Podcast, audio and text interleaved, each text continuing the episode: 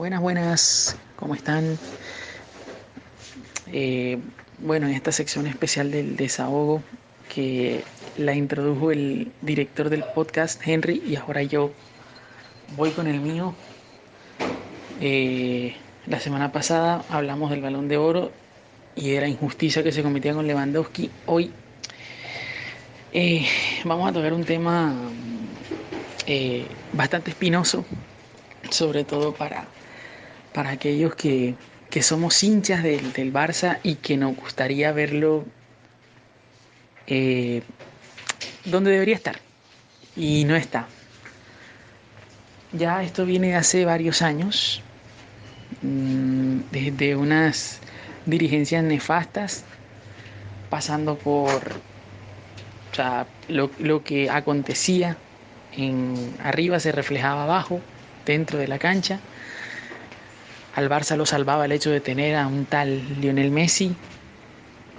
Incluso cuando llega Bartomeu, que alcanza a ganar una Champions eh, estando en la presidencia, eh, estaban Messi, Neymar y Luis Suárez, y el equipo, pues, seguía teniendo la jerarquía de siempre, aunque ya se veía que el camino no era el correcto, se terminó de confirmar, o mejor dicho, varios resultados como, los, como en Roma, la remontada del Liverpool y sin ir más lejos, el pasado y fatídico 2-8 en, Lisboa ya te daban a entender que el camino no era el correcto. Mm, llega Ronald Kuman con una idea quizá distinta a lo que estábamos acostumbrados a ver pero nunca tuvo el control del vestuario. Creo que, o sea, en medio de todo esto se fue Messi. Llegó la presidencia de la Porta, no se pudo mantener a Messi, no se pudo mantener a Antoine Griezmann, jugadores que le daban muchísima jerarquía al, al Barça, independientemente de las necesidades. Y pasando por este rápido resumen, nos encontramos con lo, con, lo que hay actualmente. Eh, Xavi, bueno, hay que contextualizar. Comparar a Xavi con Guardiola es un error desde todo punto de vista.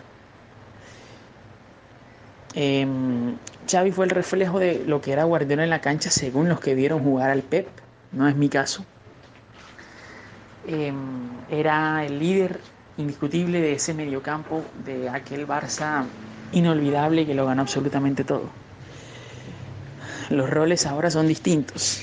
Xavi llega para primero recuperar una, identidad, un estilo. Eh, y segundo, para devolverle al Barça aquella jerarquía que perdió el equipo ya hace tiempo. ¿Por qué digo que la comparación con Pepe es un error desde todo punto de vista? Pep Guardiola llega eh, acabando un ciclo, llega mm, tomando decisiones muy fuertes. Por ejemplo, sacar al gran, ídolo, al gran ídolo del club que a corto plazo se había convertido, en, era en lo que se había convertido Ronaldinho, Ronaldinho Gaullo y llega em, para empezar una temporada. Tuvo tiempo de preparar todo, tuvo tiempo de armar el equipo, armó el equipo como él quiso. Em, logró sacar a Ronaldinho y a Deco, que en aquel momento eran las vacas sagradas de ese camerino que estaba, estaba por el piso. Dejó a un jugador como Samuel Eto'o polémico, pero que al final le dio el resultado que todos que, conocemos, ganando eh, todos los títulos en una misma temporada. Y eh, pudo armar el equipo. Xavi llegó en medio de una temporada, llegó em, es cierto también con un vestuario que a lo mejor no era el tema de las peleas internas, sino que un vestuario que simple y llanamente le había perdido la confianza al entrenador. Y llegó con primero la idea de recomponer el vestuario, de recuperar la moral y de motivar al equipo.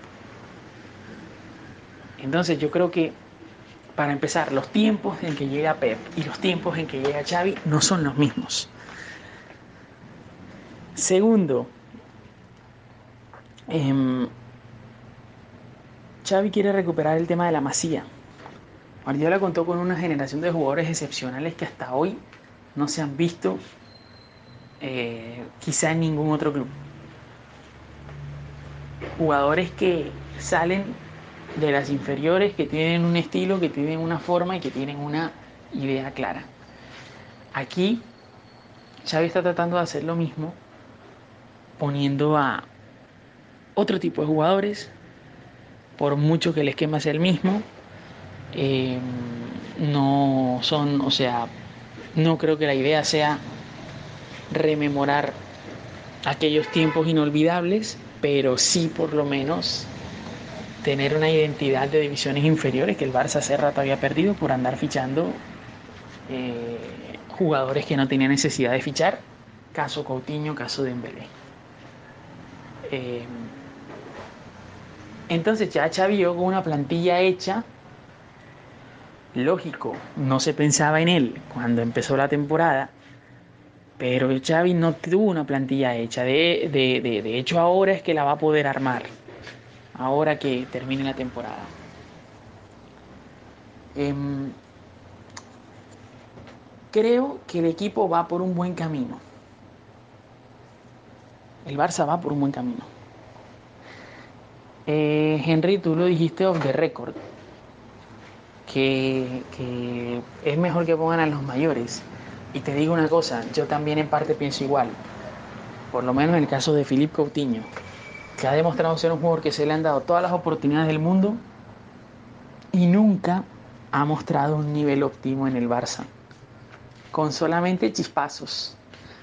Evidentemente no iba a ser el Coutinho, el Coutinho del Liverpool, pero, pero se esperaba mucho más para lo que pagaron. Al igual que Usman Dembélé, a pesar que Dembélé Dembélé creo que ha mejorado muchísimo eh, el nivel del equipo. Lo que pasa es que, y ahí voy al otro, este equipo no tiene gol. Este equipo no tiene un centro delantero. El centro delantero que tenía era el Kun. Y el Kun pues ya sabemos lo que pasó.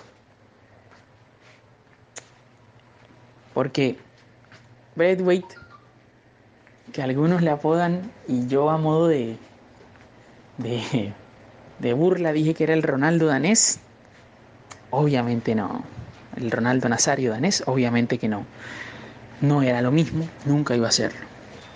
Por muchas ganas que le meta, porque yo creo que Bradway es un jugador que, o sea, en cuanto a la actitud, es irreprochable. Pero ¿por qué digo que este equipo va por buen camino? Porque yo creo que este equipo eh, de Xavi, para hablar de ahora, está dando la cara. Al final, la imagen como la que, o al final la imagen que queda es el final de los partidos. Es cierto que contra el español nos salvamos de milagro. Es cierto que contra el Villarreal lo merecimos perder. Pero el equipo por lo menos se ve más competitivo. Me gusta que eh, le den cabida a estos chicos porque estos chicos están mostrando la personalidad que no muestran jugadores como Coutinho. No puedo hablar de Dembélé porque creo que Dembélé sí la ha mostrado. Incluso les voy a decir algo más, siendo el goleador y todo. Memphis Depay, en los momentos grandes, todavía me deja muchas dudas. Y fue la gran estrella, o sea, fue el fichaje estrella. Ya sabemos los problemas económicos del Barça, que no voy a entrar en eso. Pero yo creo que este equipo con un centro delantero, este equipo va a tener para mucho. Un centro delantero y un lateral izquierdo suplente. ¿Y por qué hablo de lateral izquierdo? Porque se lesiona Jordi Alba y no hay más. Mingueza no es lateral zurdo. Mingueza no es lateral derecho. Porque, ¿qué tiene este equipo de bueno? Araujo. Bueno, Ter Stegen, aunque Ter Stegen hoy, el partido de hoy estuvo mal. Por lo menos no me dio la seguridad que me daba en otros partidos. Araujo, que improvisadamente, sea como central o sea como lateral, lo hace bastante bien. A pesar de todo, sigo confiando en Frenkie de Jong. La irrupción de chicos como Gaby, como Nico, como Abde, que no puede jugar en Champions, como, como Acomas, que hoy estuvo en el, estuvo en el banco, que están apareciendo. El nivel de Dembélé. Dembélé nunca ha sido un jugador que haya tenido una carrera goleadora. Creo que lo podemos contrastar con sus números en el Dortmund a pesar de que hacía goles. Este equipo tiene cosas.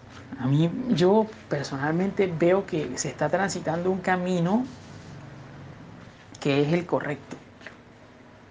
Y que yo espero que este toque, así como lo dije en el 8-2,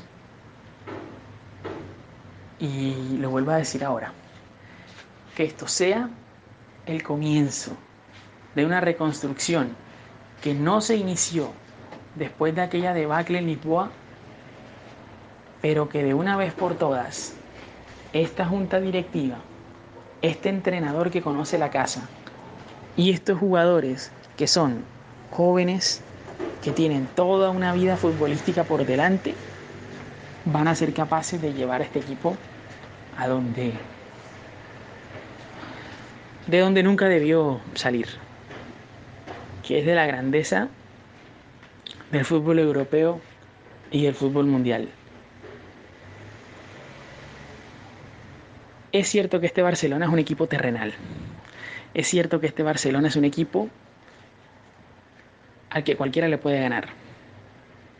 Pero también es verdad que por lo menos a mí como fanático, como hincha, me da la sensación de que la reconstrucción va por buen camino y con ajustes que hay que hacer, como por ejemplo un centro delantero, un buen lateral, eh, un buen lateral izquierdo, digo, si quieres, o un lateral, un lateral derecho de jerarquía, que ya se tiene Dani Alves, pero Dani Alves ya tiene una edad, pero es de jerarquía de todas maneras, este equipo va a paso de tortuga, lento, pero seguro.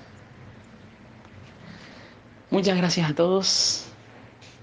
Que tengan un feliz resto de día. Un abrazo.